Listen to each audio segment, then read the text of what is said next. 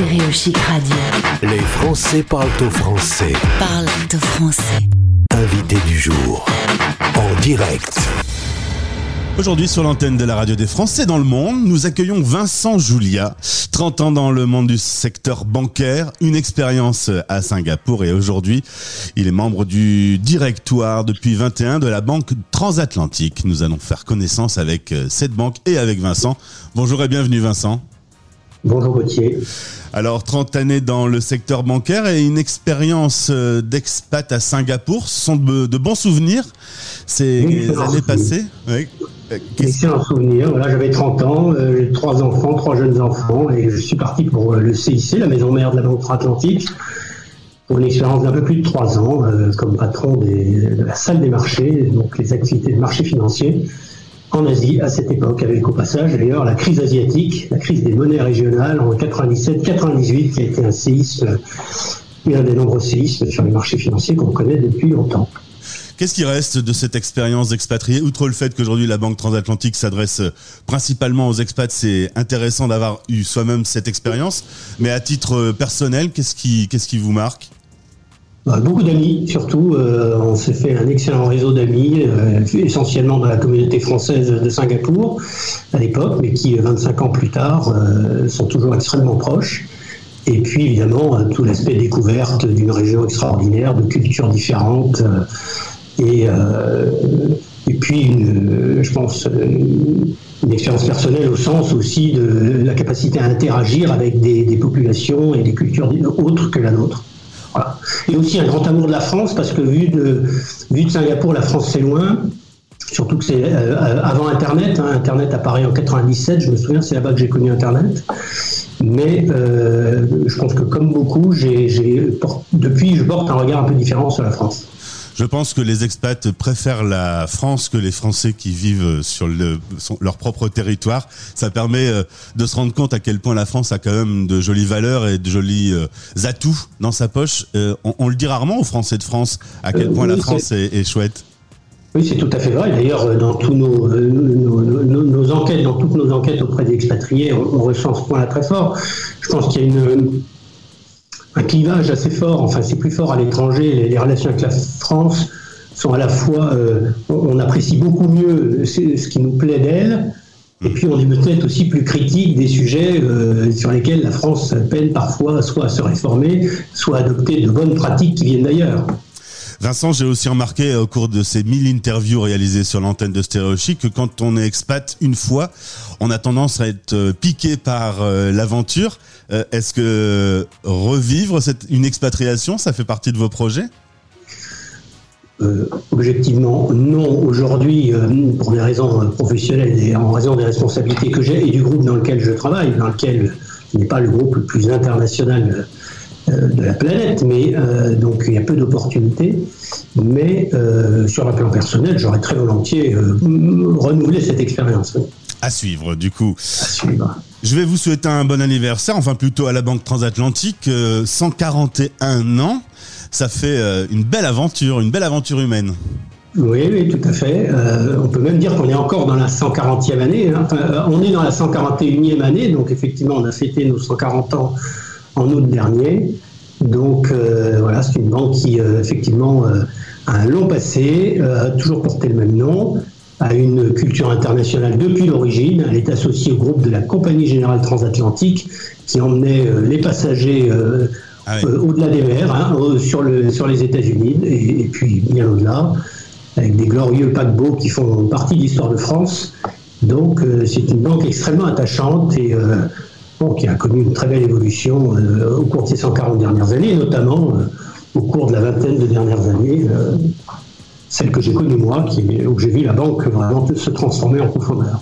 Chaque mois, un million d'auditeurs écoutent Stéréo aux quatre coins de la planète. On peut parler que la Banque Transatlantique aujourd'hui est faite pour elle, puisque vous êtes proche des communautés d'expatriés présents à Paris, Boston, Bruxelles, Genève, Hong Kong, Londres, Luxembourg, Montréal, New York et San Francisco. Évidemment Singapour, euh, on, l'a dit en début d'interview. Euh, Est-ce qu'on peut justement parler des, des principales fonctions de la Banque Transatlantique? Alors la Banque Atlantique accompagne des clients euh, privés, comme on dit, c'est-à-dire nous ne faisons pas de banque d'entreprise, nous sommes au service d'individus, de, familles euh, qui ont euh, euh, besoin de services un peu pointus en matière de, banque, de fiscalité, de, financement, d'investissement. Et donc, c'est vrai que les expatriés sont un des axes stratégiques de la maison depuis très longtemps. Et, et donc, ils constituent une partie très significative de la clientèle de la, banque et pour laquelle nous avons vraiment à la fois, j'ai envie de dire, un amour et puis des, des, des, services très, très, très spécialisés pour eux. Et ce n'est pas la totalité non plus de la clientèle de la maison. Il y a beaucoup de, de clients résidents en France qui complètent ce dispositif en différents, dans différents domaines. Alors pour être proche de ces utilisateurs, euh, il y a une invention magique qui s'appelle euh, l'Observatoire. Vous êtes membre du, euh, directoire de la Banque Transatlantique et également porte-parole de cet observatoire. L'Observatoire a pour but de bien comprendre qui sont ses clients, comment les expats évoluent dans le temps. On peut dire que la crise du Covid a fait pas mal bouger les choses aussi. un petit mot pour présenter l'Observatoire oui, alors l'observatoire, c'est pas tellement pour connaître les clients de la Banque Transatlantique, c'est pas vraiment le but. Le but, euh, c'est de connaître cette population des expatriés français, hein, euh, qui sont parfois mal connus en France, et c'est pour les faire connaître en leur donnant la parole et en montrant qui ils sont, quelles relations ils ont avec la France, comment ils voient la France depuis l'étranger, qu'est-ce qu'ils lui apportent. Euh, voilà, essayer de faire rayonner ces, ces 2 millions et demi de Français, on les estime à peu près à 2 millions et demi de Français, qui vivent hors de France, euh, mais qui sont bien français, euh, puisque la plupart d'entre eux se considèrent comme des ambassadeurs de la France à l'étranger. Voilà, l'Observatoire a été créé il y a trois ans. C'est la troisième année cette année que nous allons publier les résultats de notre enquête auprès d'une très large, très large proportion d'entre eux. Et, et on a toujours des résultats extrêmement intéressants à communiquer. Alors euh, cette crise, cette pandémie a, bougé les lignes euh, partout sur la planète. On ne pouvait pas s'attendre à un tel euh, séisme. Est-ce que dans le monde des expatriés, on a senti un impact suite à, à, cette crise? Ah Oui, l'impact quand même est très fort. évidemment sur la mobilité d'abord, sur euh, comment dire, l'importance de la, de, la, santé, de la protection de la, santé des personnes.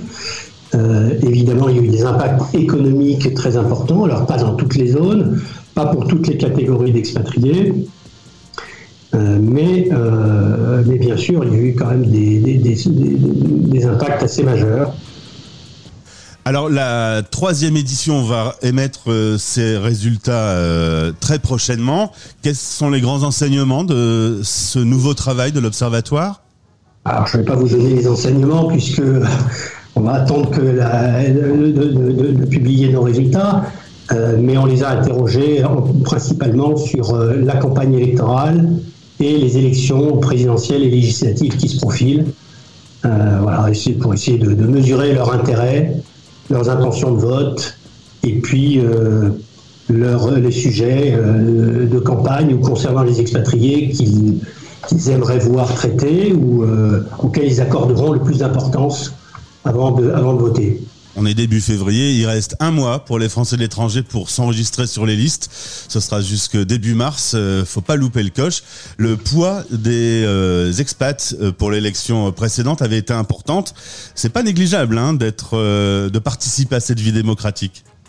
Non, puisqu'il y a plus d'un million, un million trois environ d'électeurs français à l'étranger inscrits. Donc évidemment, c'est pas loin d'être un la taille d'un département français euh, complet. Donc, euh, et ça a beaucoup, beaucoup augmenté au cours des dernières années. La population des, électeurs français vivant hors de France, euh, alors même si elle s'est assez statistiquement en raison du Covid depuis deux ans, a connu quand même une croissance très forte. Hein. Je crois qu'on avait 300 000 votants français à l'étranger au début des années 2000. Vincent Julia, membre du directoire de la Banque Transatlantique, euh, est-ce qu'il y a un message à faire passer à, toutes les équipes, puisqu'il y a une partie des équipes en France et une partie des équipes euh, qui peuvent être loin, et donc des auditeurs de Stéréo Chic, notamment quels sont les grands projets pour la banque dans les prochaines années?